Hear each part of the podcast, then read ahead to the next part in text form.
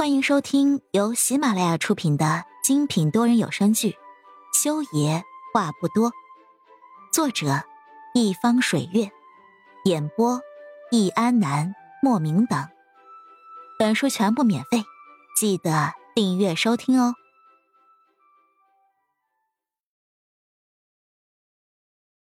第六十二集，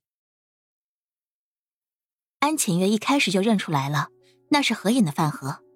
肯定是给丽丽送饭来的。锦叶，我用我们当初最后一点交情，我求求你，我求你告诉裴木修，不要再伤害何言了。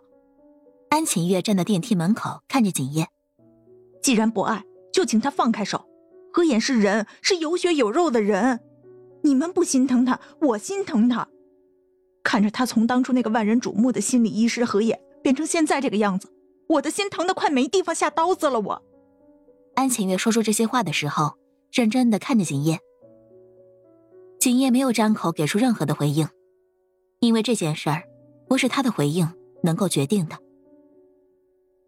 很快，电梯的停留时间到了，电梯门缓缓合上的时候，景叶看到安晴月的眼眸一点点的被绝望跟失望侵占，当初的那点交情，景叶想笑。当初已经订婚，还有半年就举办婚礼。怀了他的孩子两个月，算多少有点交情吧。他也不知道。电梯往地下停车库去了。他看着手里的饭盒，仿佛又看了一眼自己的过去，失望、绝望、血肉模糊的过去。裴木修在休息室小憩醒来的时候，已经是中午十二点了。他下楼看了一眼大厅正中央的手术板。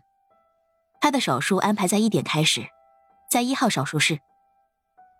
裴医生，就在他站在手术板前，用平板最后看一遍病人的具体情况的时候，一道清脆的声音在他身边响起。裴木修抬眸看过去，看到一个穿着白大褂、扎着单马尾的清秀女孩，挂着病历本，正在笑眯眯的看着他。裴木修不认识这个女的，目光从她的胸牌上扫了过去。看清楚了他的名字，米亚，心脏科主任医生。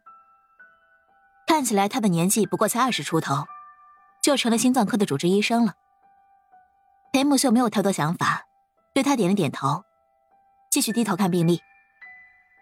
裴医生，这场手术我给您当助理，我叫米娅，是空军总院的心脏科医生，很高兴见到您，我很崇拜您，您就是我坚持读完医学院的最大动力。米娅是鼓起了一百分的勇气，才对着裴木修说出这番话的。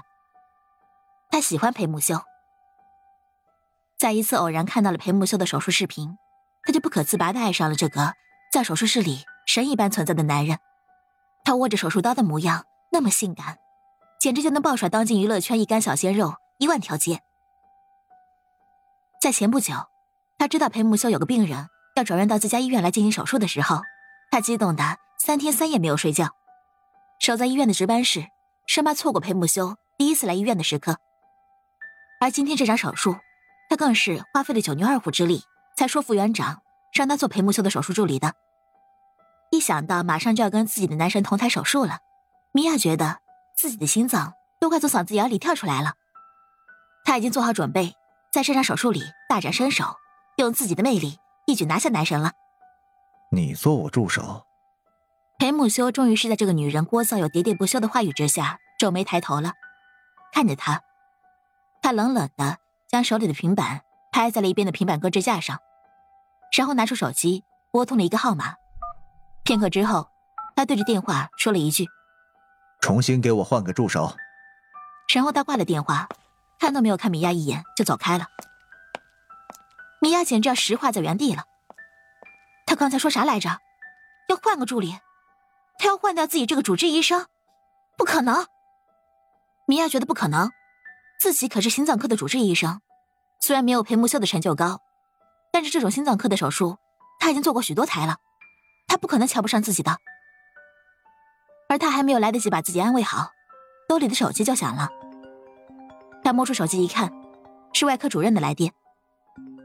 他接了电话，对着电话那头嗲嗲的叫了一声“妈妈”。而听清楚那边的人说的话之后，他失控的吼了一句：“不可能！我这么优秀，还主动降低身份给他做助理，他凭什么换掉我？”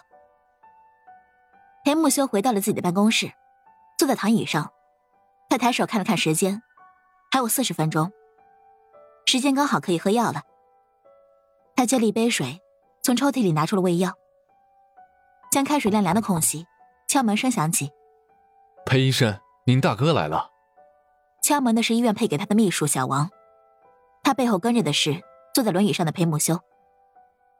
现在是海城初秋时节，不是很凉的天气。